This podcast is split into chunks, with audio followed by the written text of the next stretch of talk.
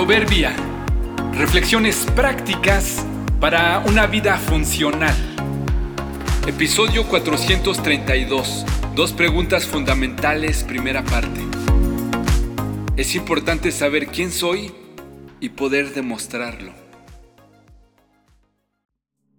Participando en un viaje para visitar a dos grupos indígenas en la Sierra Madre Occidental, viajando con un grupo de jóvenes en una incómoda camioneta de carga que los encargados trataron de dividir en dos secciones, una para las personas y otra para dos enormes caballos. Viajamos por un terreno muy accidentado durante horas.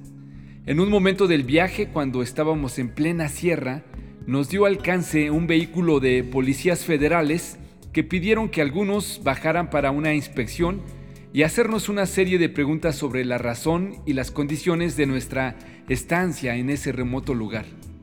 El encargado del grupo les explicó a los policías que estábamos en medio de un entrenamiento misionero y el viaje era parte de ello. Fue sorprendente que al momento que el policía les solicitó sus identificaciones, ninguno de los que estaban revisando tenía forma de identificarse. Después de la revisión del vehículo y antes de despedirse, el comandante le dijo al encargado, una de las primeras cosas que debe enseñarle a sus estudiantes es siempre traer consigo una identificación. Es importante que sepan quiénes son y que lo puedan demostrar. Esta es la gran primer pregunta de la vida en todas las culturas y las épocas. ¿Quién soy yo? De nuestra respuesta depende nuestro sentido de la vida y en gran medida la forma en la que la vivimos y nos conducimos. Si te juzgas y te calificas solo por lo que haces, es demasiado poco. Si te valoras por tu profesión, ojalá tengas éxito en lo que haces. Pero ¿qué pasará cuando no lo tengas? ¿O qué si no tienes profesión? Tampoco eres lo que tienes y no solo vales por lo que otros opinan de ti compañero de viaje.